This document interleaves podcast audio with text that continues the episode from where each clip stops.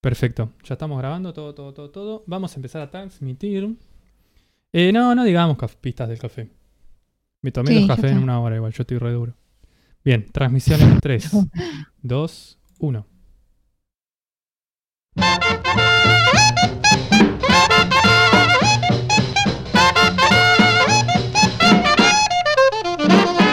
Bienvenidos a un nuevo capítulo del radio Gorlami, esta nueva transmisión de este fantástico programa. Y vamos a comenzar, como siempre, con nuestro maravilloso equipo. Estoy intentando hablar despacio porque me tomé dos tazas de café en una hora y media y la taquicardia No pega re bien. fuerte. estoy bien, estoy bien. Vamos a comenzar presentando a nuestra conductora Lola.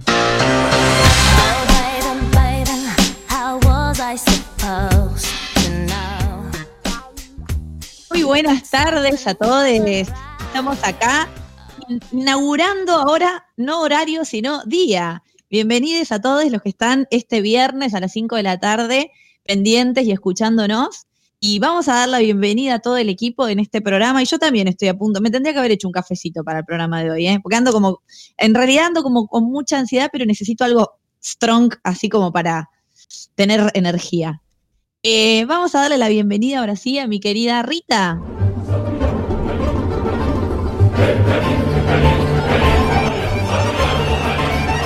Buenas, buenas tardes. Buenas tardes. Bienvenida al programa de viernes. Gracias, Lolita. Y vamos a continuar saludando al equipo a una gran fanática del café, mi querida Lucy.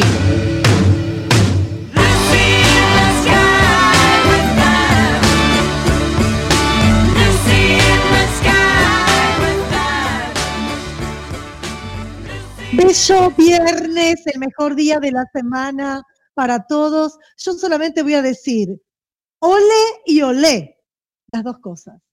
Ay, vos tiraste, tiraste otra. No, no, no. Ole, olé de, de oler el, el café, el olor al café, que es riquísimo, y olé. Claro, ahí, ahí tiraste otra pista, pero bueno, esa dejamos ahí incógnita. Bueno, yo le voy a mandar un beso a nuestra amiga Sarita, que hoy no está porque en mi mesa imaginaria ella está sentada a la derecha de Lucy. Así que le mandamos un beso a Sari. No sabemos si nos está escuchando hoy, si pudo, pero saludo para ella.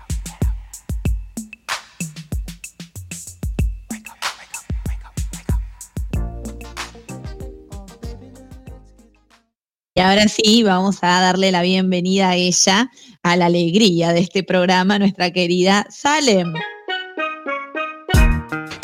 Don't know what you heard about me, but a bitch can't get a dollar out of me.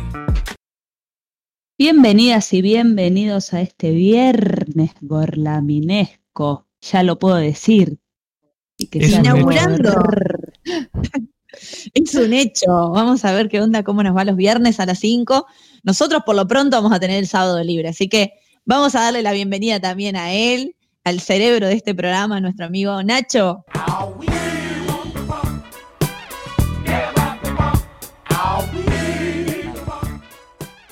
Muy buenas tardes a este viernes gorlaminesco. Yo siempre le robo las líneas a, a nuestra querida Salem, por eso digo lo mismo. Y la verdad que me había olvidado que estábamos en nuevo día. Para mí era casi un miércoles, así que re piola.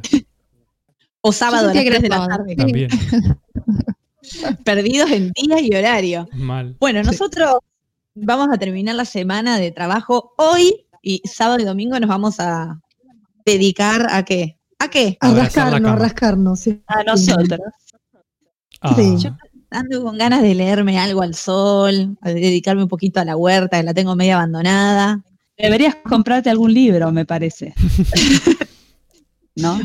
Hice una comprita que salió el día de hoy y estoy muy contenta porque estas cosas nunca me suceden a mí. Hubo un atraso en el envío y me mandaron un libro extra de regalo. Hermoso. lo mejor de la historia. Hermoso. Lo mejor, igual yo le decía el otro día a Lucy que, ¿vieron cuando te dicen va algo de regalo? Seguro es es- el libro que no compra nadie, el de No. propiedades curativas de las plantas o esas cosas que, bueno, por ahí. Pero bueno, pero por ahí, por ahí le sacaste el provecho, porque ahora está con- replantirógena. Tengo un montón de libros de propiedades de medicinales de, de las plantas. Así que no sé qué decís. Entonces, digamos que vos lo hubieras comprado, es un libro que hubieses Yo comprado. lo hubiera comprado para regalar. En la Bueno, realidad. Bueno, voy a, Claro. capaz que si me toca alguno, te lo no regalas a él. No, lo guardo, lo guardo, ¿viste? Por ahí zafo de algún cumpleaños que me olvido, bueno. caigo con un libro random, ahí del llamado de Los Ángeles, una cosa así. Está bien, vas y decís, lo vi, era para vos. eh. Este era para vos, Tuve que sé. comprártelo. propiedades de la aloe vera, nada que ver. Bueno, eh, ¿les parece si Salem nos recuerda las redes sociales y dónde nos pueden seguir? Así damos comienzo a tema del día. Sí, nos pueden seguir en Twitter y en Instagram como arroba gorlamiradio para escucharnos en vivo en nuestra página gorlamiradio.blogspot.com y si no nos pueden escuchar en vivo, nos buscan en Spotify como Radio Gorlami, que está todo todito ahí listo para ustedes. Muy bien. Y ahora sí, vamos a dar comienzo a este tema que hemos anunciado.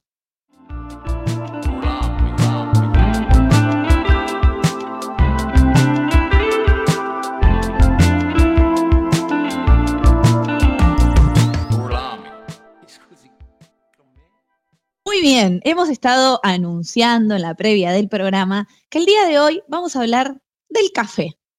Pues así como para arrancar a ustedes, equipo, les pregunto, ¿son tomadores de café? ¿Les gusta? ¿Tienen? ¿Comparten? A mí me Yo gusta. como no tomo mate, soy muy Ah. consumidora del café. Claro. Mucho, mucho, pero, pero café con leche, porque en una época tomaba solo café y posta que a la noche no dormía absolutamente Claro. nada. Es ¿Saben muy que a mí no me hace ese efecto? Porque Yo siento no que me da granel. palpitación. Siento Sí. que si no le pongo leche, me va a agarrar un procardio. Te creemos, Sí, de te verdad. creemos. Capaz que no he estado tan atenta. Yo siento que no, que no me hace ningún efecto. Yo Igual soy- reconozco yo que estoy como más del mate. Da lo Yo- mismo, ¿no? Yo A soy mí me mucho gusta- del té, ¿Cómo? pobre el café. A mí Soy me gusta mucho el té. café. Ah, bueno, el té también. Yo también es como por temporadas. Pero a mí me gusta mucho el café y podría tomar más, pero me tomo una taza por día, tipo media tarde, porque después sí me pasa. A la noche no. O sea, a la noche me he tomado cuando hacíamos el programa a las 23 horas, como para aguantar. Para estar con todo. Y sí, notaba palpitaciones, Claro, pero yo me tomo, yo tomo cuatro tazas de café de las grandes, grandes, grandes, grandes, y ahora Ay. le pongo leche, por lo tanto puedo dormir más. Pero soy tomadora de café. Al no tomar otra cosa, otra infusión, tomo café. Claro. A mí me gusta muchísimo el olor a café, no así tanto el gusto. Soy muy fan del olor. Qué loco. Bueno, sí, bueno, te pasa bueno, que cosas. tiene un olor tan rico que a veces es como más lo que te tienta el olor que, que el sabor. Sí. hay- igual no lo voy a anticipar, pero me parece que dentro de los datos curiosos que Salen va a compartir después, hay algo que tiene que ver también con el olor del café. Sí. Si no me equivoco. Eh, yo les quería compartir un poquito la historia del café. La verdad que me puse a investigar como para todos los programas que compartir y encontré varias cosas que me resultaron interesantes. Lo primero, esta historia yo cuando la leí me la acordaba. Digo, no sé si saben, el origen del café es, eh, surge en África, sí, en Etiopía, aproximadamente, y esto diría, sale en fuente, léeme porfa, ¿no? Pero aproximadamente en el 300 después de Cristo, y cuenta la historia o la leyenda que andaba un aldeano con sus cabras, ¿no es cierto?, Eh, pastoreando, y de repente se dio cuenta que hacía todos los llamados y sus cabras no volvían. Entonces se metió a buscarlas en la pradera y encontró las cabras tipo re locas, saltando, como demasiado excitadas y emocionadas, algo muy raro. Los ojos así como exorbitados, dijo, ¿qué onda las cabras? ¿Qué les está pasando? Y las encontró comiendo de un grano misterioso que dicen que era el grano del café, que se lo llevó y que ahí empezó como a difundirse eh, estas propiedades del café que hasta el 1400 se tomó como té, ¿sí? A modo de infusión, pero hirviendo el grano en agua caliente. Recién dicen que en el 1400 es cuando se empieza a eh, cocinar el grano de, café o a tostar. ¿Qué sucede? Empieza en África y se empieza como a expandir. Dicen que eh, se origina más que nada la, la transmisión dentro de lo que son los monasterios, ¿no? Como una bebida, y sobre todo en los países orientales, en los países musulmanes, pero que había ahí como una beta entre el, el goce del café, lo que generaba, y los rumores de, de lo prohibido, ¿sí? Dicen que inclusive eh, un, un rey de estos árabes prohíbe el consumo del café porque el tomar el café generaba un espacio de charla, de compartir, de intercambio, de discusión, y que la gente cuando se juntaba a tomar un café le sacaba el cuero, básicamente, y generaba como conflictos políticos. Entonces el tipo dice, no, la mierda, basta de que se tome el café. Arranca en África, se transmite, digamos, o se lleva, se comparte hasta Asia, y había como un subtítulo y lo llamaban algo así como la taza del diablo, ¿sí? O como la amarga invención de Satanás, a por todo los católicos. Hasta que eh, lo quieren prohibir. Miren, fíjense que desde el Islam, eh, acá tenemos, o les comenté de este rey árabe que lo quiere prohibir, pero cuando llega a la zona más occidental y los católicos empiezan a consumirlo también, lo toman como que como viene de los musulmanes, ¿no? Imagínenselo en contexto de Guerra Santa, estamos hablando de un Islam que se había expandido por el norte de África y hasta España, así parte de Europa. Eh, esto empieza a generar como un conflicto así, no, che, esto que nos traen los musulmanes, bueno, no puede ser, todo este prejuicio cultural, hasta que llega a manos del Papa. Cuando llega a manos del Papa le hacen saborear una taza de café y dicen, y, y cito, opsit, abro comillas, esta bebida del diablo es tan deliciosa que deberíamos engañar al diablo bautizándola. O sea, si es del le sacaron diablo, el- Le sacaron el pecado. si es del diablo, eh, engañémoslo y tratemos de bautizar al café, pero no nos perdamos de esta delicia porque la amamos. Ahí, bueno, ya como cuando el Papa dio, valga Amén. la redundancia, la bendición, ¿no es cierto? Se empezó como ya a, a transmitir y a comercializar. Cuando llega el momento de eh, la colonia, a partir de 1400, empieza a llegar el grano de café a América. Dicen que el primero que lo trae es un francés y también hay otra leyenda, ¿no? Que es medio, bueno, fuente oral, ¿no? hay que creerlo. Viene con el granito de café en el barco durante meses, se, dirigía hacia la isla Martinica. eh, bueno, y por orden del el rey Luis XIV de Francia, dicen, llevemos el café a América a ver qué onda, ¿no? Piensen que estos países ya eran colonizadores, tenían colonias en África y en Asia, pero querían diversificar la producción y ver qué, qué pasaba en América. En, esta, en este viaje en barco hubo mucha tormenta, eh, se acabaron las provisiones, el viaje se hizo más largo de lo que se esperaba, hubo mucho más tiempo arriba del barco, las provisiones empezaron a acabar, pero dicen que este buen hombre cuidó tanto de la semilla y de su plantita de café que inclusive redujo la toma de agua, que la ración de agua que era para él por día, imagínense que se había racionado todos los alimentos, para que la planta sobreviva. Efectivamente, la planta sobrevive, Vamos. llega a América y empieza como a proliferar en, en el Caribe y en el resto de América y de hecho a tener una producción mucho más masiva y mucho más eh, fructífera de lo que había sido en sus comienzos en África. Empieza ahí como un mercado medio triangular entre África, el Caribe y Europa, sobre todo porque de África se empieza a traer, y acá es la parte sad, ¿no? La parte más triste. Empiezan a traer de África la mano de obra esclava. La mano de obra. Bueno, acá ya viene como la parte heavy metal y más crítica. me da risa la música, me quiero echar algo serio. Se No, puede, se Se puede. todo porque traen la mano de obra esclava en condiciones que se imaginan, ¿no? Eh, bueno, y sabemos, el animal que era considerado, el animal, bueno, sí, el esclavo que era considerado un animal era un bien, una propiedad de, los dueños de las haciendas. Eh, directamente cuando el esclavo se enfermaba o no era tan productivo, se descartaba y se compraba otro porque era más barato comprar otro esclavo que eh, invertir en sanar a ese esclavo que se nos había enfermado. Vivían en condiciones ultra marginales, además eran golpeados, torturados, y se estima que el promedio de vida de un esclavo en estas plantaciones de café, sobre todo en el Caribe y en Brasil, era de siete años. ¿Sí? Terrible. O sea, yo siempre cuento esta anécdota porque a mí me parece muy fuerte que cuando se empieza a abolir la esclavitud, en realidad a, prohibir en términos legales, cuando encontraban a barcos piratas, eh, las guardas, lo- los guardias que había en el mar, ¿no? Barcos que transportaban esclavos, lo que hacían eh, eran tirar los esclavos al agua porque no querían pagar la multa de que los encuentren cometiendo este acto ilegal. Así que así de terrible era la realidad de la población africana en este contexto. Eh, similar era en México y en otros países de Latinoamérica como Colombia con la mano de obra indígena, ¿sí? No es tan fuerte la llegada de los esclavos a esos países, sino más bien a Brasil. Y eh, un poco como para ir cerrando y, y dejarlo a Nacho que nos comparta otro poquito sobre el café, hacer una reflexión sobre cómo es la producción del café hoy. Porque en realidad la estructura que, instaura el colonialismo sobre esta producción, ¿no? Eh, con la mano de obra esclava, estos monocultivos, que, ah, bueno, además, ni hablar del daño que generaban a la tierra, pero este tipo de explotación, en realidad, eh, esa estructura queda, sí, es como un legado que ha quedado y una herencia colonial. Y a pesar de que hoy estamos hablando de países que se han independizado, eh, hay un sesgo de opresión que si bien la mano de obra esclava hoy no existe, eh, sí existe eh, un trabajo asalariado recontra, recontra precarizado en estos países, sobre todo en Brasil, en Colombia, muy mal pagos. Es muy diferente la calidad de vida que tiene un trabajador en una plantación cafetalera de la calidad de vida que tiene el dueño de la finca.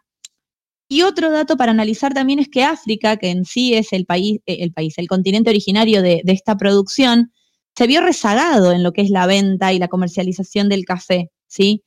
Eh, y, y esto es como para analizar, porque en realidad tiene que ver también con que cuando África es descolonizada o inicia este proceso de descolonización, los países europeos se retiran y dejan, digamos, como nada, el, el tendal de deudas, el FMI y, países completamente desestructurados desde lo político, desde lo social y sobre todo explotados desde lo económico.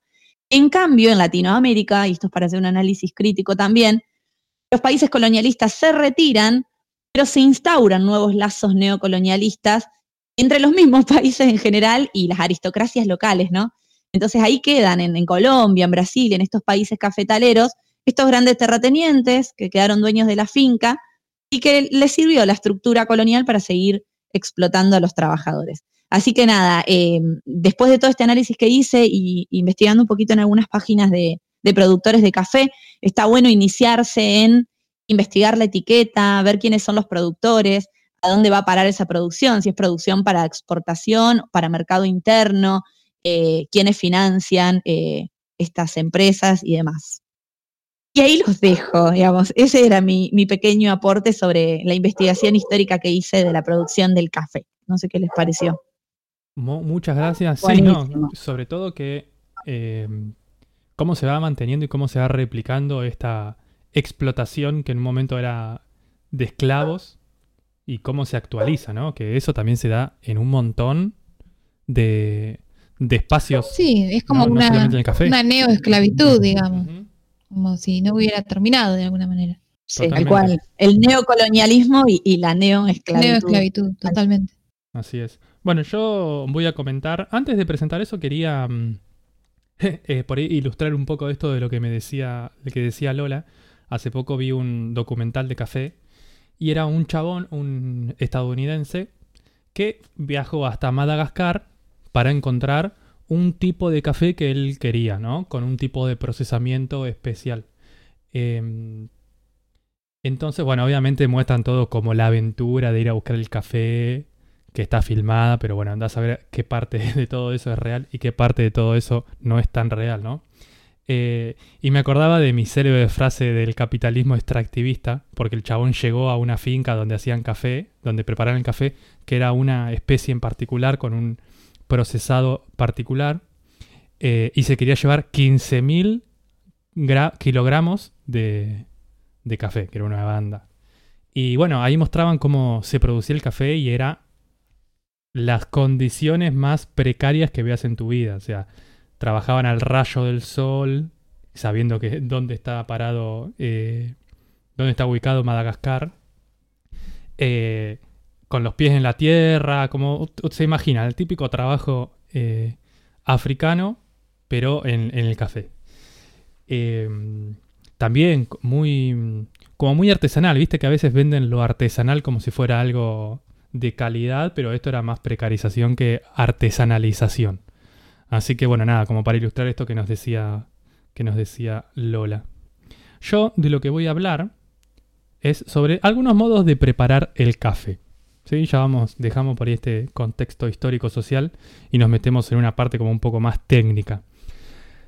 Primero, ¿por qué hay distintos modos de preparar café? Porque dependiendo de ciertos factores que se dan en su mm, produc- producción, no, en su eh, filtrado, podríamos decirle, se consiguen distintos sabores, distintas intensidades, lo que se conocen como matices del café o también como perfiles de sabor, que también están en otros, en otros alimentos, en otras bebidas. Esto depende de principalmente cuatro factores. El tiempo de extracción, ¿sí? el tiempo que está el, agua con el café, la temperatura del agua, eh, el grosor del filtro, si tiene filtro o no, y cuál es el grosor, y la presión, si se aplica presión a este proceso o no. El primero y quizás el más conocido, si yo les pregunto un tipo de café, ¿usted qué me dicen? Café molido. Café Yo tomo el instantáneo. instantáneo, así que El instantáneo no lo voy a Así decir, pero quizás puedo comentar algo. No de lo esas busqué. cosas. Claro, Molido, el café molido. No, claro, el café molido es torrado, torrado. Torrado. Hice, hice mal en Ay, preguntar. no. Hice mal en preguntar. Ay, no sabemos. ¿Para qué preguntar? Los jacobinos. ¿Café expreso le suena? Cogí. ¿Le ¿Qué? suena el expreso? Sí, sí, Sí. Me suena a George Sí. Clooney. Sí, George Clooney, what else? Totalmente. Bueno, este café expreso es el original, ¿no? Obviamente, estas maquinitas que se venden ahora con las cápsulas, que dentro de la cápsula tiene el café ya molido, es como intentar simular eso mismo en tu casa. Obviamente, generando toneladas de plástico, por eso voy a decir, no usen ese café. Si alguien tiene acá de las personas que está escuchando o de la radio esa cafetera. Ay, No, eh, posta, hablando de esto, Que la tire. hay cápsulas que son reutilizables, así que se puede buscar ese tipo de cápsulas. Eh, me Bueno. pasaron ese dato. Bien. Eh, el café expreso, ¿sí? Nace en Italia, que es esta típica máquina que tienen todos en las cafeterías, que se pone como un tubito que golpean Sí. ahí, tuki tuki, le ponen el café, lo peinan con una cosa y lo meten en la máquina. Eso, esa maquinita tira agua caliente con mucha presión. Entonces, en muy poco tiempo vos obtenés eh, el filtrado, digamos, del café. Esta es la maquinita con la que todos soñamos y que solamente Lucy tiene, ¿no? ¿Usás mucho esta maquinita, Lucy? obvio. Muy bien, muy bien. No, Eh, a ver, yo soy medio vaga, entonces cuando viene alguien la uso. Si no, sigo usando el, el querido y amado instantáneo. Bueno. Horrible. Pero son medias caras las cápsulas Digna. también, ¿o no? no, las cápsulas no, son caras, no pero este no es de cápsula. cápsula, ¿eh? Este es un... La mía no es con cápsula. Claro, es algo que es como una cápsula, pero de metal, que vos ahí le pones el café. Esa cápsula en la Ah, parte de abajo tiene es, como una, claro, un pequeño filtro que tira café Claro. Y agua caliente, pero café, que tira el agua caliente a alta presión y por un tubito va saliendo el café. Es Este como la café- cafetera de, de negocio, digamos. Claro, Cuando La vas de cafetería. igual. es igual. Tenés la industrial, que son grandes, que puedes preparar varias tazas al mismo tiempo, y tenés las que son un poco más caseras, que es como la que tiene Lucy. Em, este café lo que te da es poca cantidad, pero muy intenso, muy fuerte. ¿Cómo? ¿Cómo, Lucy? No, no, digo que en realidad estas cafeteras de, de casa se pueden hacer como mucho dos cafés eh, en, el, en el mismo momento. Claro, dos tacitas. Dos Lo pocillos, lo que se conocen uno. dos pocillos. Sí. Em, entonces, sale un café muy intenso, ¿sí? con mucho poder, con lo que se llama mucho cuerpo, ¿sí? como más denso que otros tipos de café, y no tanta cantidad, una poquita cantidad. ¿sí? El típico, cuando vas a la cafetería y le haces un tuki tuki así con el dedo, tipo así, así de grande al, ca- al- al mozo, ustedes me imagi- se imaginan, ¿no? Lo que estoy diciendo, bueno, ese, Sí. ese pocillo. Em, dentro del contexto histórico, ¿sí? este es el, el expreso italiano, conocido expreso italiano. Cuando terminó la Segunda Guerra Mundial y los estadounidenses se quedaron ahí en Italia esperando que lo vengan a buscar, empezaron a consumir el café. ¿Pero qué se encontraron? Que era un café, una tacita de café así y fuerte como la recaca. O sea que lo tomabas y quedabas re loco. ¿Qué hicieron los estadounidenses y crearon el café americano, agarraron y le echaron agua caliente. Entonces lo diluían, tenían un poco más, menos intenso y eh, no tan duro. ¿sí? Con el café expreso entonces podés hacer un americano que es un poco más diluido para que no te agarre esa taquicardia que te tocas acá y, y quedas re loco. Sí. Y bueno, y después podés- se hace también el café con leche o el latte, ¿sí? el, el cappuccino, en general la mayoría de las variedades que provienen del café mezclado otros in- ingredientes se hace con el expreso.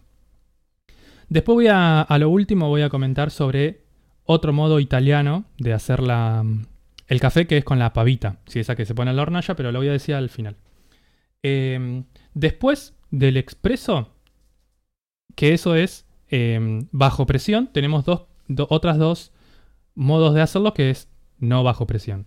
Una es el filtrado, ¿sí? El filtrado se hace en esa máquina que pones de un lado el agua y el otro tenés la jarra. O hay otras, otra aparatología que se llama Chemex, que es como si fuera un aparato, un dispositivo, un recipiente de laboratorio que es de vidrio, que vos arriba pones el filtro, el café, echás el agua y por goteo van cayendo. ¿Sí? Ese es, es el Mucha filtrado. paciencia. Sí, con más paciencia tarda un poco Mm. más. Pero supuestamente también se consiguen tonos de sabor diferentes. Esta es la cafetera por ahí más normal que se ve en las películas o la que tiene Rita. O no, Rita, ¿vos qué me puedes decir de tu cafetera? Sí, no. la mía tiene filtro permanente igual. Pones Bueno. el café, pones el agua, pum, y listo. Bueno, eh, algo que entra en juego es el filtro también acá. Si tenés el filtro de papel, algunos tienen un poro más grande y otros tienen un poro más chico. Esto en general lo que hace es que lleguen menos partículas al líquido y a veces eso hace que sea menos amargo. Em, después, por otro lado, tenemos la cafetera que prepara el café por inmersión. ¿sí? Estas cafeteras, eh, que es como la que tiene Lola, que se llama de prensa francesa. ¿Podés contar cómo es tu cafetera, Lola? Amo mi cafetera. Es como para dos cafecitos, ¿no? Es como un recipiente donde uno tira unas cucharadas de café torrado, ¿se dice? Nacho, café molido. Café molido. café tostado. molido. eh, y tiene como, se le echa el agua y la tapa tiene como una especie de coladorcito, pero en realidad no es coladorcito, como una prensa que vos vas apretando un palito para abajo, no sé si estoy escribiendo muy Ay, bien. Sí, sí, sí, sí, cuáles son. Va bajando, bajando, Perdón. bajando, bajando y es queda la que arriba el tipo filtra. ¿Tiene forma de reloj de arena? ¿Es esa? No, la que tiene No. forma de reloj de arena es la Chemex, ¿sí? Que es de filtrado, Ah.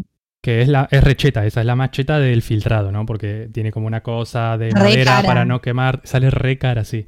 Claro. Está bien que el vidrio, si es de vidrio bueno, tiene que ser un vidrio que se aguante el calor. Si no es de la compres, plástico, Lucy. ¿qué?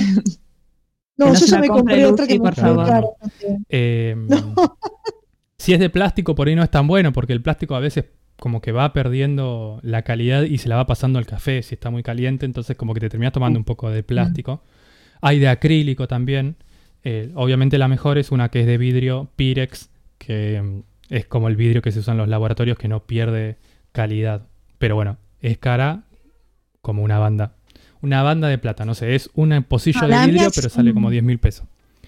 Bueno, sí, Oh, no, la que no. tienes vos es De vidrio tiene todo de acero el resto. Sí, se llama de prensa francesa y lo que tiene es un recipiente donde pones el agua caliente y el café y ahí el agua y el café conviven por un rato largo. Después con un émbolo, si eso que se llama émbolo, en la Claro. parte de abajo tiene un filtro, tira todo el grano, sí.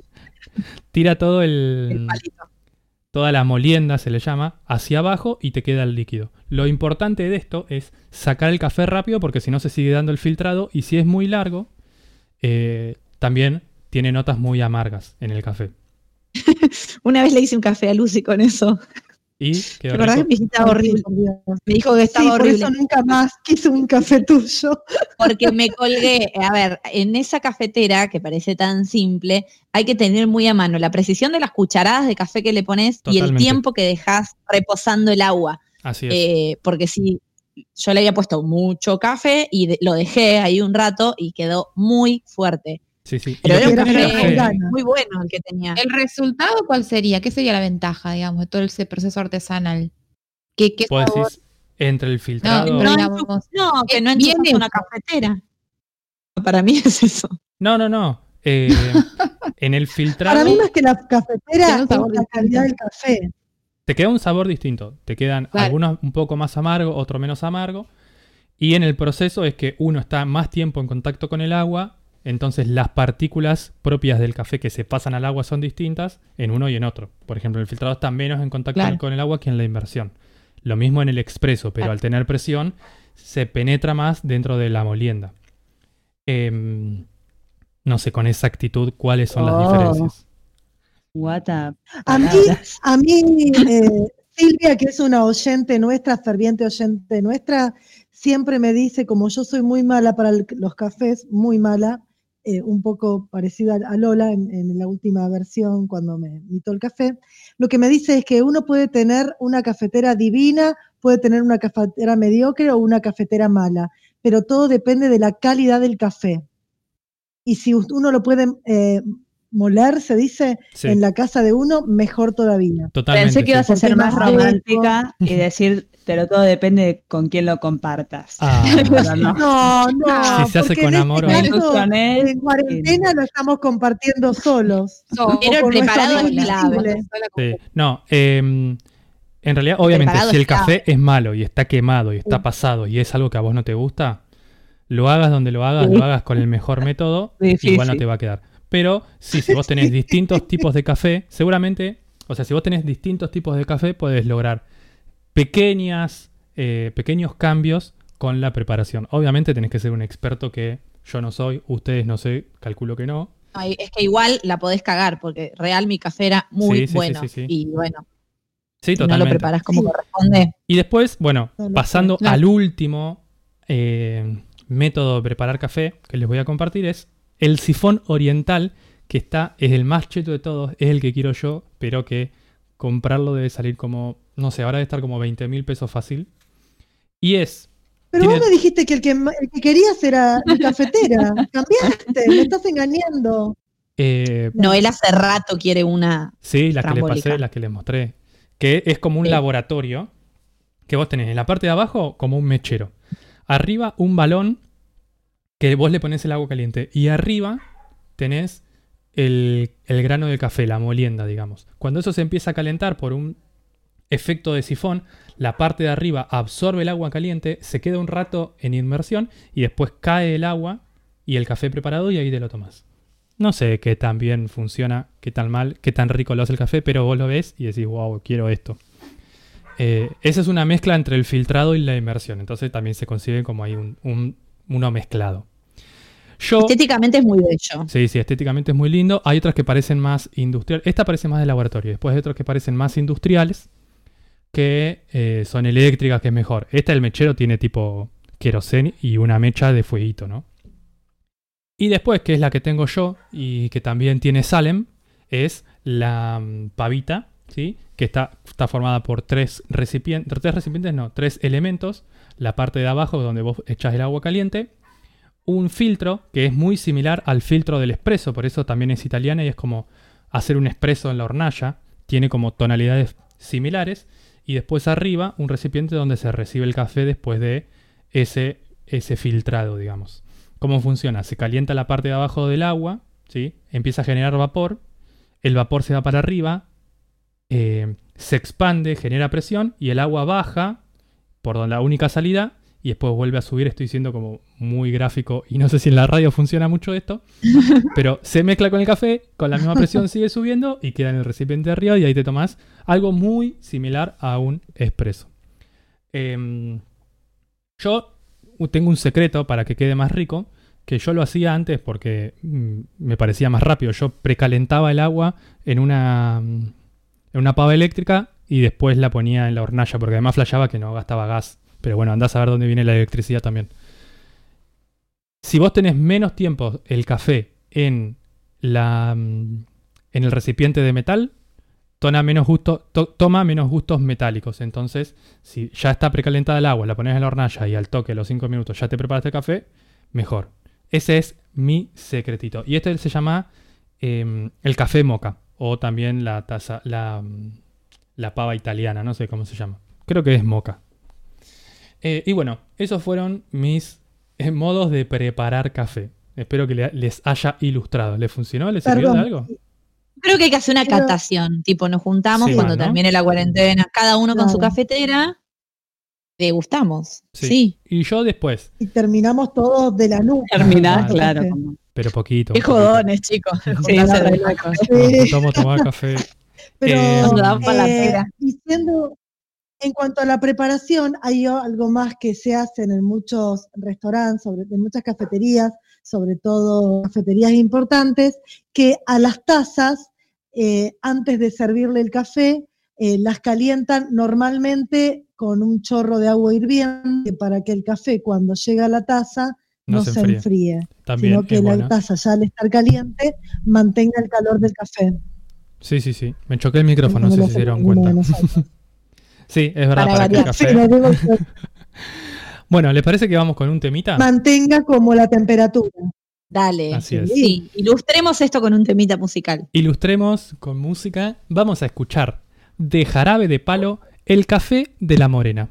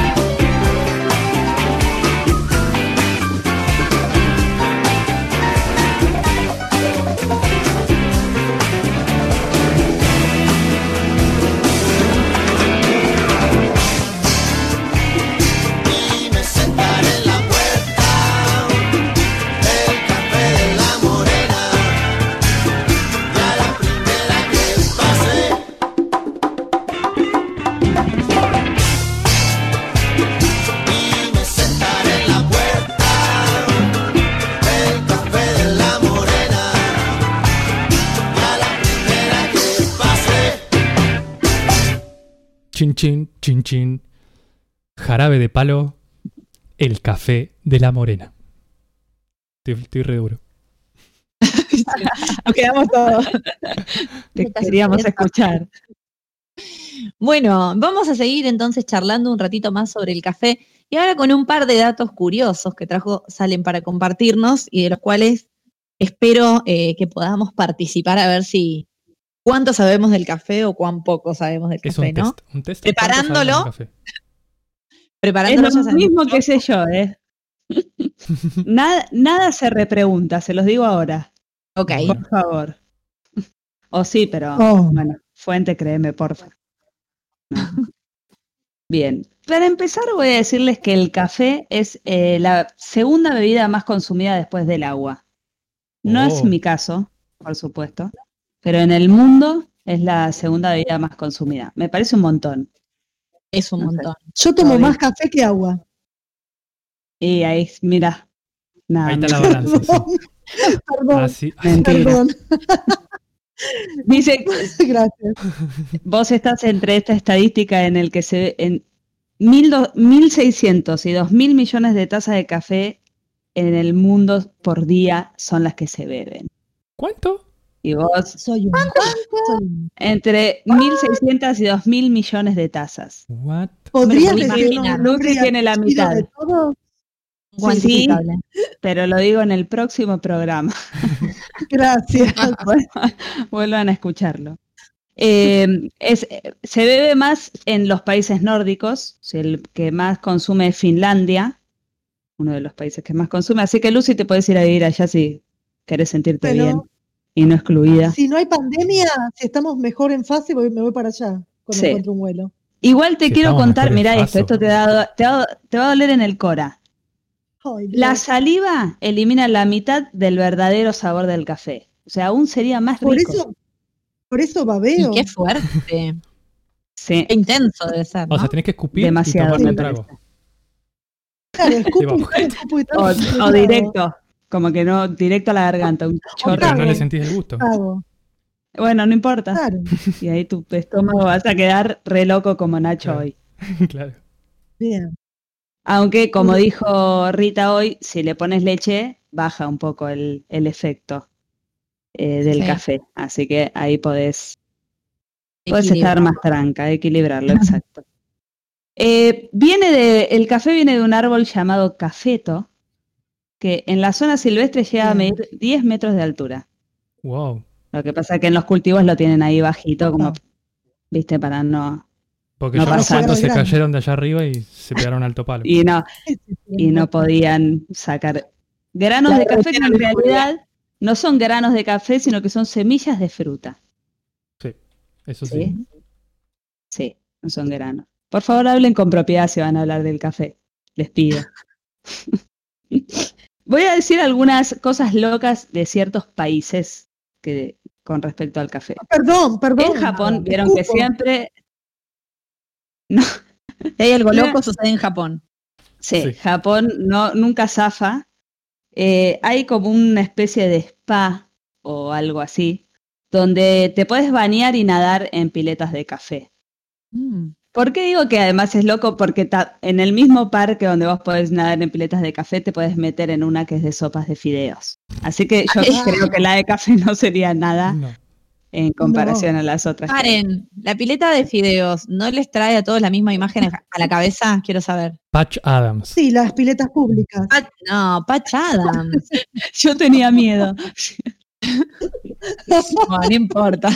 Las piletas, Nunca voy a una película que no sea conocida, chicos, porque hay fideos para mí. Está bien. a una, pe- a una película. Bueno, Sí, está bien. Bueno, en. Francia hay un lugar que si vos no decís hola o por favor cuando vas a comprar el café, te sale más caro. Me parece bien. Ah. eso se le aplicaría a todos los productos. a, sí, a la vida misma. Que te paguen si no te dicen hola, por favor. Seríamos millonarios. Ah, de educación. Sí. En Italia hay una tradición que se llama el café sospeso. Mentira, no sé cómo se dice, pero Lo, lo- yo supongo que algo lo así. Sos muy tana, sos muy tana. Sí, re. Que significa Como yo pendiente. de la Mona Lisa. estoy, estoy igual. Igual. Eh, que- que- quiere decir que en lugares donde se está como pactada esta tradición, vos dejás pago un café para esa gente que no puede pagarse café, pero tiene ganas de tomar. ¿Cómo se escribe Ah, ese peso? Ah, bueno. Sos peso, Muy ¿cómo suena? ¿eh? Suspendido. La de Francia, Pero se dice Sospeso. sospeso. Sospeso. Igual me Sospeso. salió. La hora de la nostalgia. De la confesión. ¿eh? Eh, me gustó eso, re lindo. Es más, Sí. dicen que de, de- Sí, gracias a esto salió como una, una donación importante eh, de cafés, porque un gran millonario, desconozco quién, una vez dijo, tomen, les doy, no sé, 70 mil dólares para que la gente venga y consuma gratis. Entonces el lugar dijo, bueno, no, me parece que se va a descontrolar todo un poco, Sí. deja, nosotros donamos a ciertos lugares eh, café. Así que salió algo mucho mejor de lo que ya la tradición es. Eh, otra cosa es que el café está en los productos más comercializados del mundo junto con la amada Coca-Cola. Que yo prefiero La tomarme una. Coca-Cola igual que el La café. canción que nos dio Rita. creo que tiene efectos medios parecidos, ¿no? Me parece que sí. Te deja re loco también como una. La co- igual Coca-Cola tiene un café, o sea, tienen como una producción, no sé en qué países, pero es como, venden como café en lata, que se llama Georgia, pero es muy difícil de conseguir. Dicen que está buenísimo, que solo es como de restaurantes importantes y, Ah. medios y tienen como medios gustos raros, es un café extraño, pero es de Coca-Cola. Así que si alguna vez van a Qué un raro. restaurante muy importante en algún lugar del mundo y hay Georgia, es de, es de Coca-Cola. Es de. Coca-Cola Company. Esto es un dato importante. Beber café, así que Lucy, estás, mirá lo salvada que estás. Beber Ay, café ver. puede proteger a tu hígado frente al consumo del alcohol. Es decir, que disminuye el riesgo de ciertas enfermedades que el alcohol te puede traer. Zafaste. compenso, compenso. No, está buenísimo, ¿no? todo el alcohol. Por supuesto. O sea que el café irlandés, ese que le echan alcohol, reviaja. Claro, claro. Ahí ahí tenés como un lío. Bueno, no por nada para bajar la resaca se toma café también, ¿no? Sí, es que el café creo que tiene como algunos beneficios a la salud.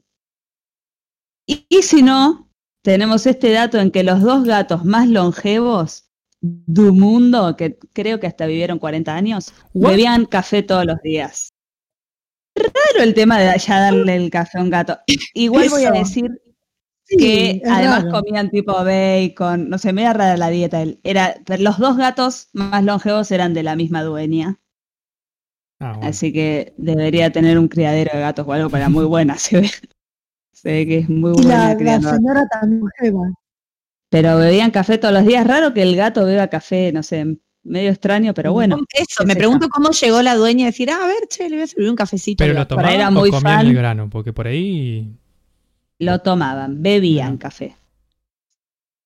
Mira, Quizá era una señora sola que quería tomar el café acompañada y se lo daba Y a su dijo, gato. sí, Y, se y le salió re bien, porque vivieron 40 y le años. Así Sí. que un montón. Eh, y esto es algo que Lola dijo hoy al principio, es que el olor a café, hay veces que el olor a café que vos eh, olés así como en los lugares, o mismo cuando abrís un frasco de café, es como medio falso, es mentira, es como un truco que a mí me reservaría, porque a mí me encanta el olor a café y no así el gusto, en el cual es como todo una, una- un químico, algo más eh, por el lado de la fragancia que te hace eh, querer tomar café solo por el olor. Pero es mentira, chicos, no se crean todo. tipo si viene un... ¿Vienen tipo saumerios, aromatizantes, cosas así? Creo que no, ¿no? lo que vienen son como frasquitos que se le pone nunca la vi. semillita de café y, Ajá. y Y te- como que larga un olor. Pero no Mira. mucho. Interesante. No, Pero está nunca bueno saber que es una compraría, Si existiera, no compraría. Porque además me lo imagino como muy, no sé, como un olor dulce. Muy industrial, si ¿no? No me lo imaginaría natural, me lo imaginaría como muy Sí, inventado. Como el chupetín de sí, tal Coca-Cola. cual. No hay, hay muchos datos Qué rico el- interesantes para de compartir. Mal. A mí Yo me quería- gustaría que quería ese, que uno. Nacho nos cuente el de la peli. Sí, todo el mundo que vio la peli de. mm, ¿Cómo es que se llama? Antes The de Bucket partir, ¿se List. llama? Antes de partir. sí. Eh, ahí hay uno. Muy bien. ¿Cómo es? ¿Cómo es el título? Bucket List. The Bucket List. Perfecto. antes de partir. Sí, que. ¿Quién es el que lo toma? Jack Nicholson. Jack Nicholson, que Jack tenía Nicholson, una banda de sí. plata, tomó un café que se llama Kopi Luwak, que supuestamente es el mejor café de la historia del mundo de los cafeses, y que viene de Indonesia y que tiene un proceso, digamos, en, su, en la producción de la semilla del café, que pasa por el tracto digestivo de una civeta. Una civeta es un animal como si fuera una mezcla entre hurón y gato, ahí como una cosa media rara. Y cuando digo pasa por el tracto digestivo, es que se lo come y lo hace caca. Y una vez que lo hace caca, ese es el grano que usan para eh, producir el café. Entonces, bueno, nada, un poquito de asco, pero supuestamente es el mejor café del mundo porque Pero las vos lo enzimas- probarías. yo lo probaría, yo lo probaría, sí. Las enzimas, supo- eh, supuestamente del estómago en particular, rompen las proteínas que producen el amargor. Y como ese gusto no tan rico del café, va, no tan rico depende para quién, ¿no? Obviamente. Claro. Y eh, queda más, más delicioso. Quiero decir que este café se comercializa mucho en Vietnam, que, que tuve la oportunidad de ir y en Vietnam son muy conocidos también por su café. Es un café distinto. Yo traje para compartir en, en mi lugar de trabajo y me rechazaron así públicamente, tipo que era horrible. A mí me encanta, es otro tipo de café, es un café muy fuerte. Y mi, en realidad con este café, el Kopi Luwak, tengo la no experiencia de que no lo pude pagar, chicos. Quise, quise probar, ese café era muy caro, era muy caro, tipo el precio en euros de la taza y del paquete era como medio inaccesible. Zarpado. Por una taza de café, ¿no? No me animé. Pero bueno, dato. ¿Les parece si nos vamos eh, cerrando y nos tomamos un cafecito mientras nuestra audiencia escucha un temita musical? Dale, me parece perfecto. Vamos a escuchar Ojalá que llueva café, pero en la versión de Hermano Hormiga. Vamos a él, o a ella, no sé cómo se definirá. ¿Se dan cuenta que estoy re duro? Sí. Ojalá que A llueva él, café. tema musical.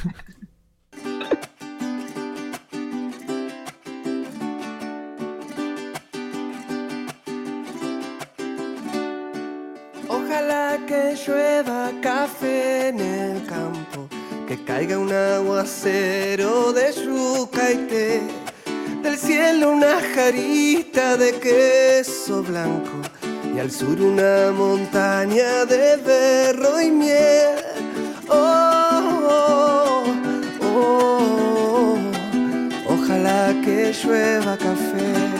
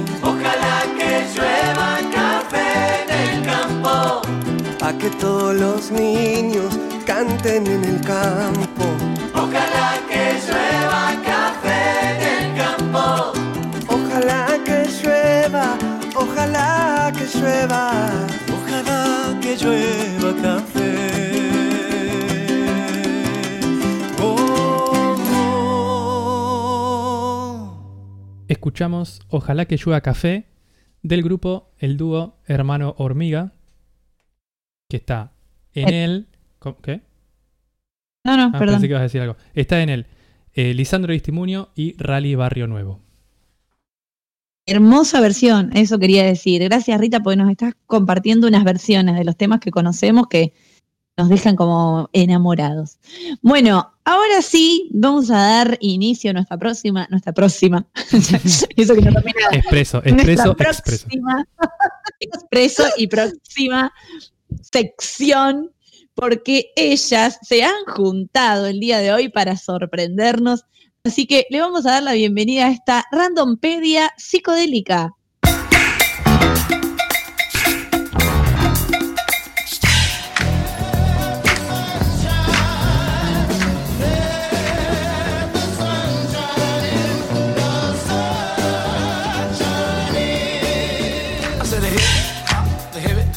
To the hip hip hop. You don't stop the rocket to the bang bang boogie. Say up jump the boogie to the rhythm of the boogie to beat.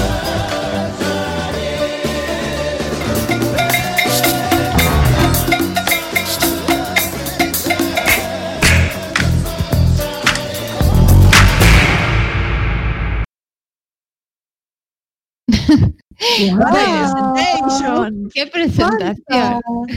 Juntas pero no revueltas. Oh, sí. Totalmente. Y hoy estamos mezcladas porque la verdad es que vamos a hablar eh, de un género que también mezcla muchos tipos de artes, muchas culturas distintas, que es el flamenco eh, y que por acá despierta pasiones, ¿no, Lucy? Vos Sí. sos como adicta, como una adicción. como adicta y, y también después voy a explicar por qué, porque después los voy a invitar para que se unan a la pasión. Muy bien. Sí, y la verdad es que eh, buscando y leyendo un poco sobre flamenco, es bastante incierto el origen, incluso del término flamenco. Algunos dicen que es una forma despectiva con la que se llamaba a los gitanos, digamos, comparándolos con las aves, o eh, que hace referencia como a la raíz flamante, como esa ostentación del gitano. Y por ahí la versión más aceptada es que flamenco deviene en realidad una expresión andaluza que significa campesino errante o campesino sin tierra. Y sobre los orígenes musicales del género, que es como la, la música es mi tema, digamos, hay otro debate también muy grande. Eh, lo cierto es que desde la flamencología, hoy se sitúa este origen en Andalucía en el siglo XVIII y antes también, ¿no? Se pueden rastrear algunos componentes y elementos, pero digamos con todo el afluente romanticista de, este, de ese siglo, que buscaba como lo tradicional, la expresión del sentimiento, lo irracional, se da, digamos, la proliferación de este género que surge también con una mixtura, como decíamos, de muchas tradiciones culturales. Por ahí, si uno piensa mentalmente en el flamenco, eh, como que la representación que se nos viene primero a la mente es la del gitano, ¿no? Eh, pero lo cierto es que esta, eh, digamos que la cultura gitana es verdad que fue la que más aportó, pero hay toda una, mezcla, ¿sí? De otras culturas que están eh, ahí. Hay toda una estructura rítmica en la composición y en el baile, en los golpecitos, en la en todo lo que tiene que ver con la acentuación, el taconeo, ¿sí? Todo eso es africano. Hay también un sonido árabe de, en su escala musical, en los modos de canto también gregorianos, también ligados a la cultura judía.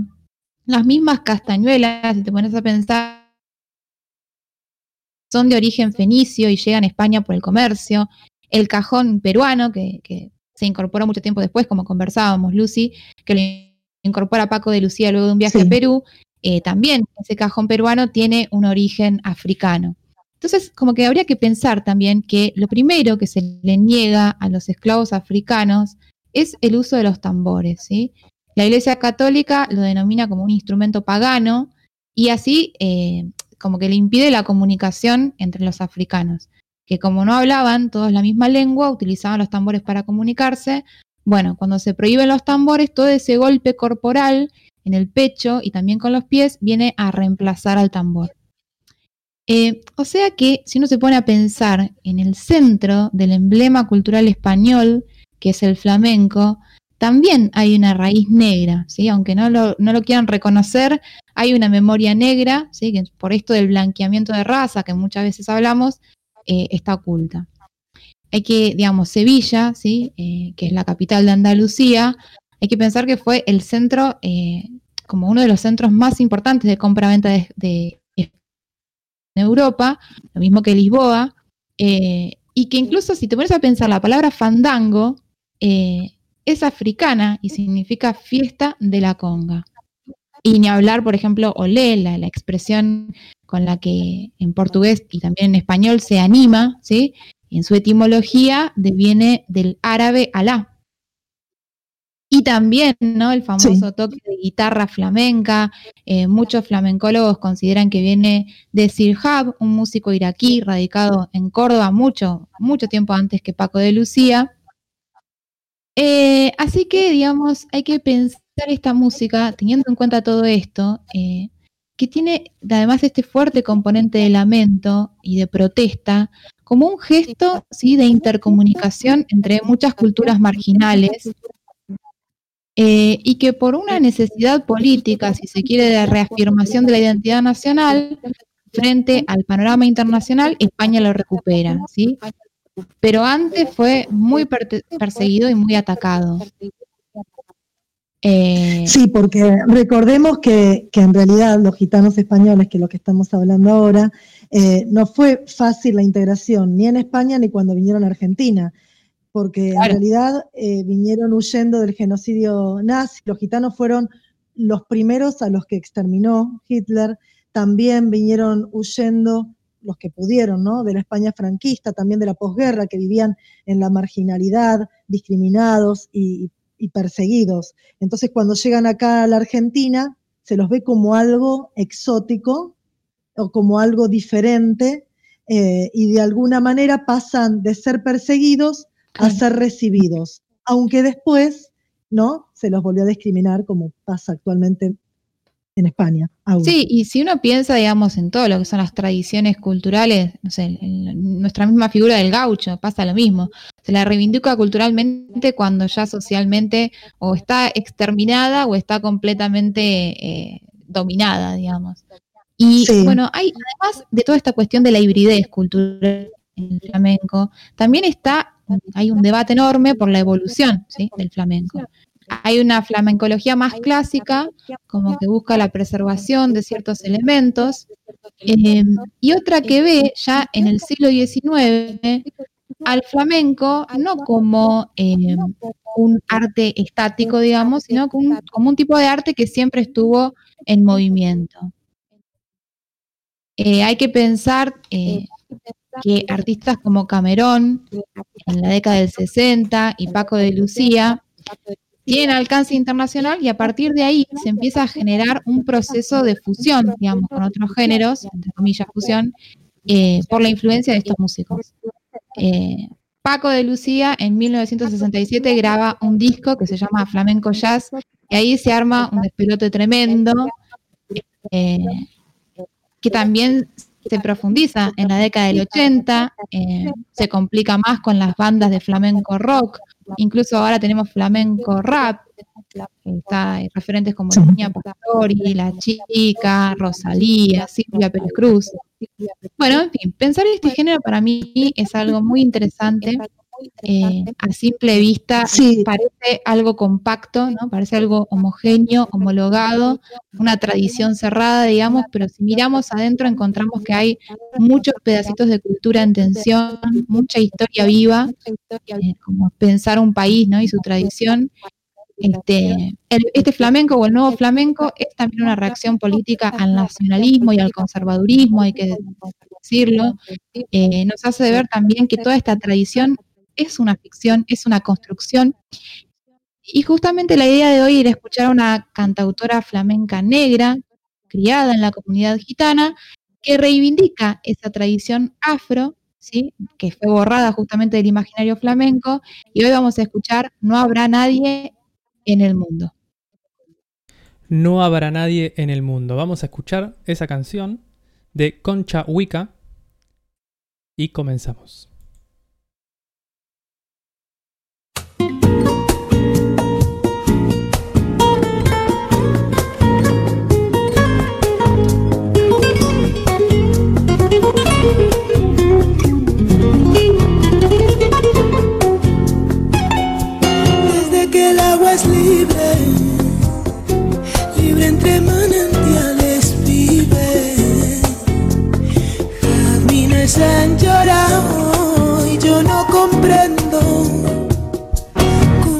Tus ojos, niña, solo hay desierto. Hermosa era la tarde cuando entre los olivos nadie, nadie vio como yo a ti te quise, como te quiero. Hoy los olivos duermen y yo no duermo.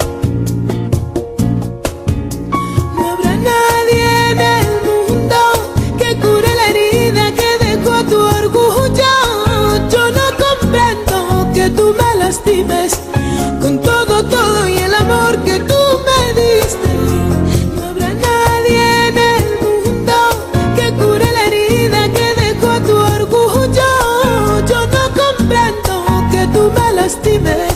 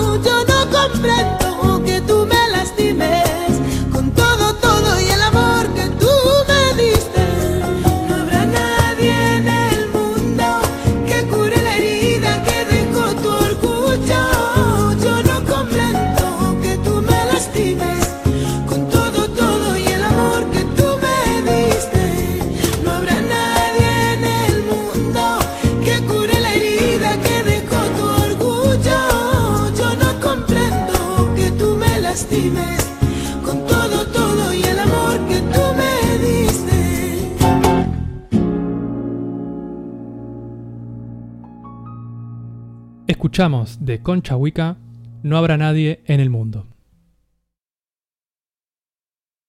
Qué bello, qué bello. Eh, bueno, y hablando un poquito de, de los gitanos de origen español eh, que están en la Argentina, en su gran mayoría se centran en el barrio de Congreso, en la Avenida de Mayo. Congreso es como un pedacito de España, es decir, su mundo pasa por el barrio de Congreso. Ahí el flamenco resuena en las manos de la comunidad gitana que busca la conservación de sus costumbres. Si ustedes van al barrio de Congreso y sobre todo Avenida de Mayo, van a ver un montón de locales donde se venden zapatos, vestidos, eh, donde se vende comidas españolas, donde están los teatros, sobre todo de origen español. Bueno, los gitanos eh, que viven en el Congreso son segunda, tercera, incluso son cuarta generación de argentinos que no conocen España, no conocen el territorio español, pero hablan el castellano con acento español. Conocen España de, de norte a sur, sobre todo el sur, eh, de lo que hablan sus familias, ¿no? La mayoría de los gitanos acá en, en, Argentina se dedica a la venta ambulante, al negocio de antigüedades o como le llaman ellos, al artisteo. El artisteo tiene que ver con, bueno, con ser músico, ser cantador. Eh, tocar la caja, la guitarra, eh, tocar palmas. Eh, los hombres son los que se dedican al artisteo Y las mujeres, acá en la Argentina, sobre todo, la única argentina, porque nació acá, gitana, que canta se llama Argentina Cádiz. La familia Cádiz es como una familia emblemática gitana. Eh, pero es la única mujer que canta. ¿Por qué? Porque el papel de la mujer es totalmente relegado. Las mujeres gitanas no se pueden acercar a los calón o calín, es decir, a, los payos. Los payos son, somos nosotros, es decir, los que no somos gitanos. Eh, cuando se casan las mujeres, eh, su objetivo y su tarea es cuidar a sus hijos, eh, salir a trabajar y ocuparse de la casa. Es decir, es esa es su actividad. No pueden salir, si quisieran salir a bailar, no pueden salir siempre y cuando salgan con su marido, si no, no. Deben casarse siempre con gitanos. La comunidad gitana en Argentina cada vez es más chica, por lo tanto, se terminan casando, contrayendo matrimonio, primero muy jóvenes las mujeres, 15, 16, 19 años, eh, y terminan últimamente casándose con sus primos hermanos. A la mujer que todavía no se casó se la llama moza. Eh, antes, cuando no existía internet, eh, las gitanas elegían al candidato o al novio eh, por una relación que podría haber entre una familia y la otra. Y recién ahí se hacía lo que se le llama el pedío, es decir, el pedido. El pedido es cuando los padres de, de uno le piden la mano a los padres de la otra. Por lo tanto, era la única manera de relacionarse. Cuando se venían en alguna fiesta, no podían estar hablando los, jóvenes, sino que, bueno, uno le decía a su padre o a su madre, me gusta tal, o las familias decidían con quién se iban a casar. En esta era del, del Internet, eh, las generaciones se van por ahí conociendo por, por la red y ahí es como, conocerse se conocen todos, pero por ahí, ahí se van viendo, bueno, cuáles son los gustos de cada uno, si uno está enganchado con otra y consiguen así unirse eh, y que el PIO, como se le llama, eh, no sea tan forzoso, tan forzado. Las mujeres que no son aceptadas o los hombres que no son aceptados para casarse con la persona que haya elegido, muchas veces se escapan. Escaparse significa irse a la casa de él, que ella se escape de su casa y se vaya a la casa de él.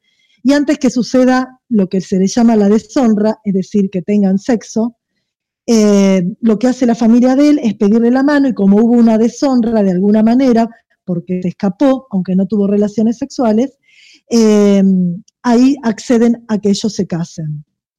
Las mujeres se casan muy chicas, ya les digo, 15, 17, 19 años, siendo vírgenes.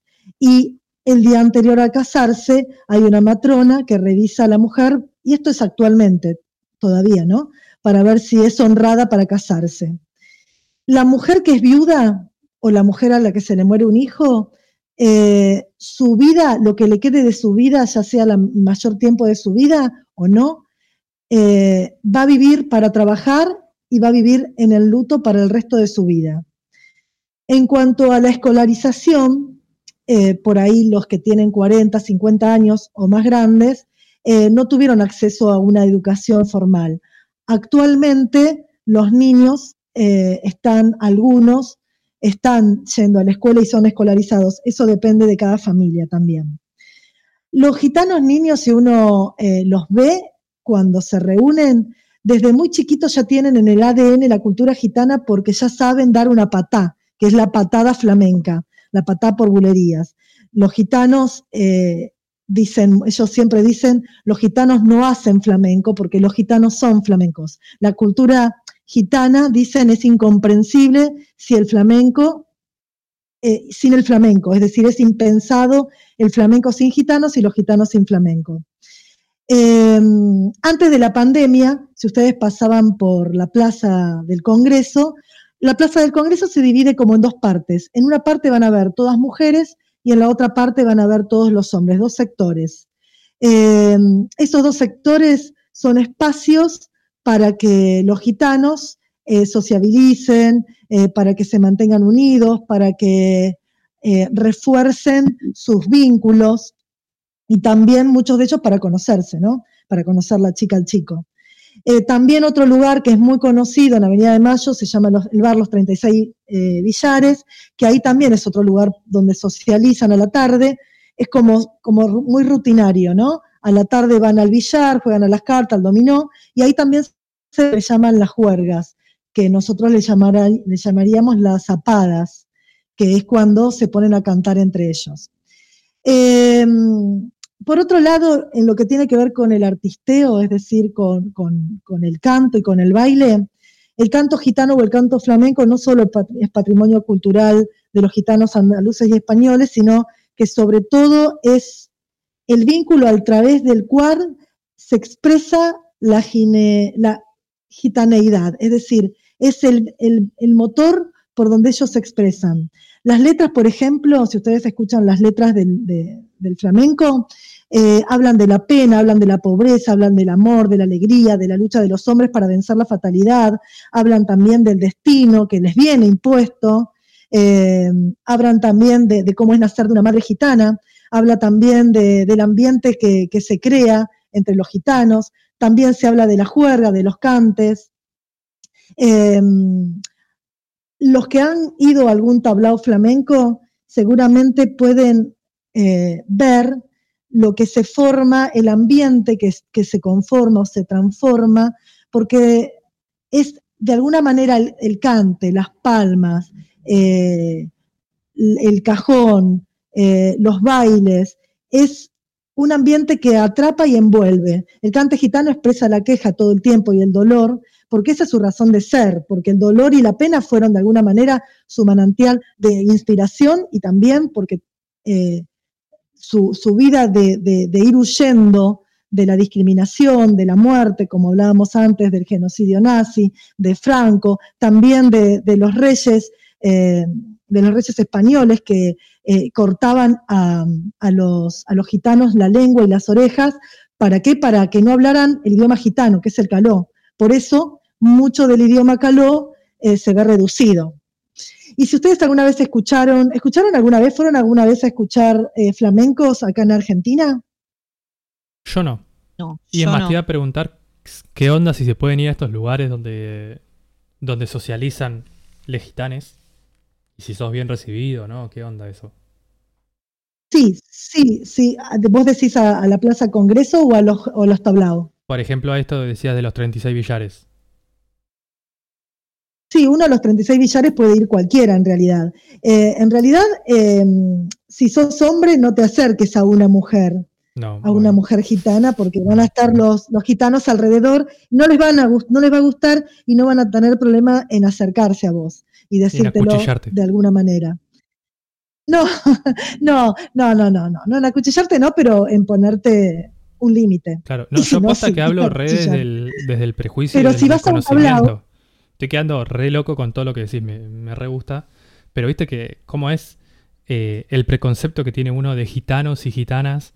Del gitano, de este macho que. Sí, de que te va a engañar, y que, que te sí, va a o que te va a matar. robar los anillos. que te la gitana. La gitana como Igualmente, un poco por lo que cuenta Lucy, la, la cosificación de la mujer es tal. Sí. Es decir, la mujer es un objeto. El- el- exacto. eh, el mundo gitano, hablo siempre del español, ¿no? El Mm. mundo gitano es extremadamente machista. Es más, en la actualidad eh, no hubo mucho cambio con todos los cambios que ha habido eh, del, del lugar que ocupa la mujer ahora. Es decir, como digo, todavía lo- los pedidos se hacen, to- todavía las mujeres no pueden elegir fuera de su círculo, no pueden elegir casarse con un payo, pero sí el hombre. El hombre sí puede casarse con una paya. Eh, normalmente cuando el hombre, por ejemplo, si vos tenés 30 o 40 años y no te casaste, es como que ya no importa, casate con quien quieras. Si sos joven, tratan de casarte con una gitana, obviamente. Claro. Bueno, como les decía, si ustedes van a escuchar, eh, alguna vez tienen la posibilidad de ir a un, a un tablao, van a ver que la voz la rompen. Cuando digo la rompen es que la destruyen, porque no tienen como una la técnica, ¿no? Eh, es como un quejido, como si no, exactamente como si no existiera mañana. Eh, y al otro día, la voz la van a encontrar intacta, porque cantan todos los, de jueves a domingo, cantan todos los días y de un día al otro, pese a la noche, pese al alcohol, pese a, a los quejidos que se trabaja con la voz, la voz se mantiene intacta. Eso en cuanto a la voz. Y en cuanto al baile, está unido, pero también está disociado. De la cintura para abajo, las mujeres y los hombres es como hacia la tierra, todo es la fuerza hacia la tierra, el taconeo, la fuerza hacia abajo. Y por otro lado, de la cintura para arriba, eh, es hacia el cielo, es decir, eh, eh, se eleva los brazos, se eleva el torso, se eleva la cabeza. Hay muchos tipos, a ver, hay muchos palos del flamenco que son los tipos de baile. Cada uno tiene una temática y una historia. Eh, hay una comunión entre el cante, la guitarra, el baile, las palmas, eh, y después de un tiempo, como decía Urrita, se incorporó la caja. Eh, esto, esta, esta simbiosis entre el cante, la guitarra y etcétera, forman un compás. Cada palo tiene un compás diferente, la mayoría tienen 12 tiempos. Todos, todos están siguiendo un mismo compás. Por eso es que, bueno, no en mi caso, ¿no? Pero las bailadoras, eh, aunque no conozcan a su compañero, eh, como tienen eh, ya el oído y el compás que deben hacerse, que deben hacerse con estos 12 tiempos, eh, ya saben cuál es el lenguaje, por dónde va el cuerpo, cuándo va la llamada, cuándo es la estructura de la letra y cuándo tienen que bailar, dónde está la métrica establecida, donde los músicos y los bailadores se conectan. Es decir, son variadas temáticas, por ejemplo, están las seguidillas que hablan sobre el tema de, sobre temas que el hombre no puede comprender, por ejemplo, la vida, la muerte. Las sevillanas, que son las más populares y se bailan en pareja, y que son cuatro coplas. En el momento, digamos, hay una primera copla que la pareja se conoce. Esto con el baile, ¿no? En la segunda copla se enciende la chispa del amor, de la pasión. En la tercera copla se separan y en la cuarta se reconcilian. También está otro palo, que sería otro baile, que es la soleá, que habla de la soledad, y otro que son, por ejemplo, las bulerías, que viene de la bulla, de la burla, de la diversión, que es mucho más alegre, y normalmente las bulerías eh, se, bailan al final de las fiestas, por ejemplo. Eh, y como decía hoy eh, Rita, eh, del nuevo flamenco, eh, hay gitanos que por ahí son mucho más tradicionalistas, eh, que les preocupa al pueblo gitano eh, lo de la industria del flamenco, porque mm, dicen que, que el flamenco, eh, al estar tomado por otras personas que no son gitanas, provoca de alguna manera una digitanización del flamenco profesional, como que hay una limpieza étnica, artística, basada en qué? En la marginación y en el ostracismo de los profesionales gitanos y en la potenciación de una nueva generación de intérpretes no gitanos. Sobre todo esto, ya les digo, es como una mirada más de, de los gitanos más, eh, más grandes, más ortodoxos en cuanto a- al lugar que ocupa la música. Eh, pero bueno, dicen que esto es como un saqueo cultural, ¿no? Que Apropiación digitalizar, cultural. desgitanizar, apropiación cultural, exacto. Desgitanizar el flamenco es quitarle su alma y la razón de ser, que hay muchos cantadores que no son gitanos, pero que aprendieron del cante por su estrecha relación que tienen con los gitanos, hasta algunos por sus vínculos matrimoniales. Yo les recomiendo un documental que lo hizo mm, eh, un, un guitarrista eh, español que vino a la Argentina, que se llama Los Gitanos en Argentina, que está realizado por la TV española. Es corto, dura una hora, y van a ver eh, a los gitanos españoles desde adentro. Acá, los gitanos españoles de Argentina, que como le digo, la mayoría nació acá. Y como para terminar, bueno, el Maradona de ellos, por supuesto, que es Camerón, ¿no? Ya Camarón de la isla, ya lo había dicho eh, Rita. La bandera gitana fue establecida en 1971 en Londres en la celebración del primer Congreso Gitano, eh, donde se creó también el, hi- el himno gitano. La bandera eh, es una adaptación de la bandera india. Eh, en la parte superior tiene el color azul que simboliza el cielo, que es como el techo, el hogar del pueblo romaní. En la parte inferior es el color verde, que simboliza bueno, el, el- suelo, el mundo por el cual transitan. Y en el medio tienen una rueda, como una rueda de carreta en color roja, que también está presente en la bandera de, de- de la India, que expresa los deseos de libertad y la circulación más allá de las fronteras establecidas.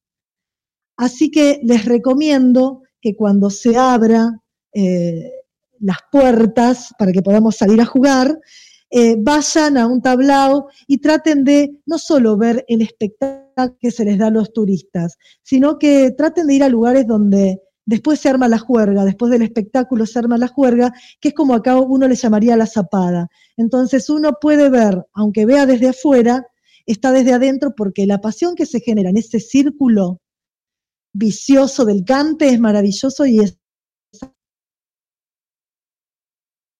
Eso es todo. Nos quedamos todos atónitos. Anonadados. Sí, sí, sí. Muy interesante. Oh.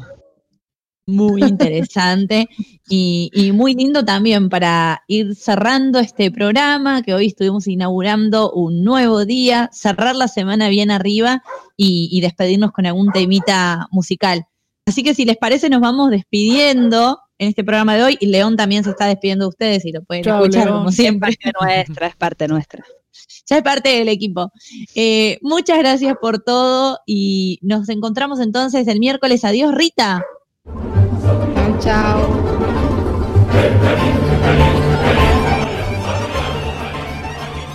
Hasta el miércoles, hasta la victoria. Siempre.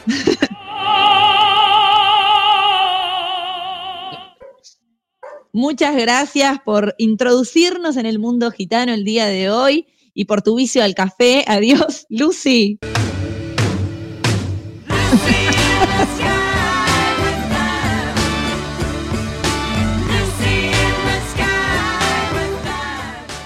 Chau, chau, chau. Nos vemos el miércoles a las 5 de la tarde. Muy bien, muchas gracias por todo y nos despedimos a nuestra querida Salem. I don't know what you heard about me, but a bitch can't get a dollar out of me.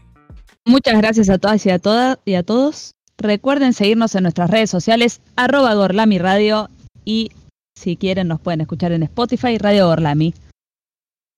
Muy bien, muchas gracias y nos despedimos gracias al cerebro y columna vertebral de este programa, nuestro queridísimo Nacho.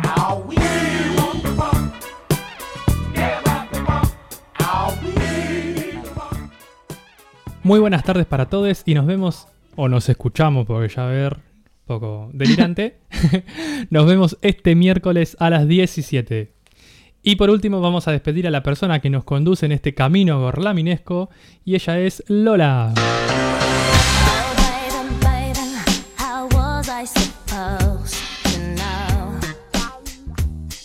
Muchas gracias, Nacho, equipo. Gracias a la audiencia que se sumó a este nuevo horario. Los esperamos el miércoles a las 5 de la tarde. Adiós. Adiós, nos vamos escuchando una canción bien flamenquera que los flamencólogos, me causó esa palabra, los flamencólogos eh, comentan mucho. Es de Argentina Cádiz y se llama Zafiro y Luna. Nos vemos el miércoles. Chau, chau.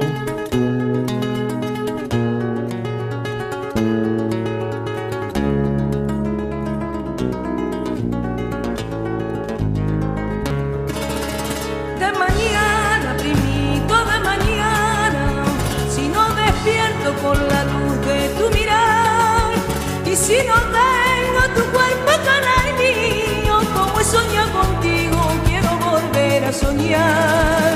De mañana, primito, de mañana, si no despierto con la luz de tu mirar, y si no tengo tu cuerpo tan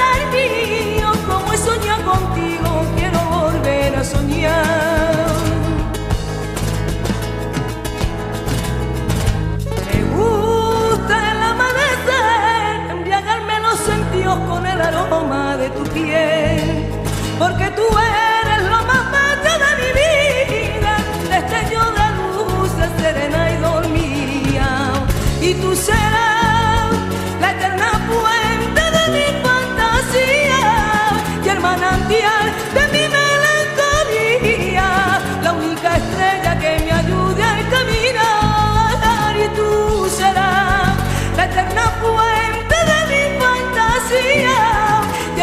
de